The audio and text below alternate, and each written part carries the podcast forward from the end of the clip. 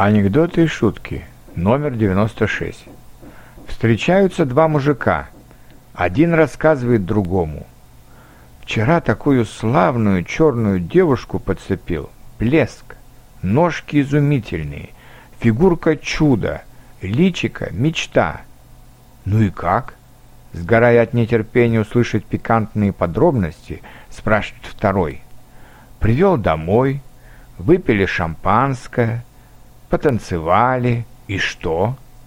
Я ее медленно раздел, потушил свет, ну а потом, нетерпеливо спрашивает второй.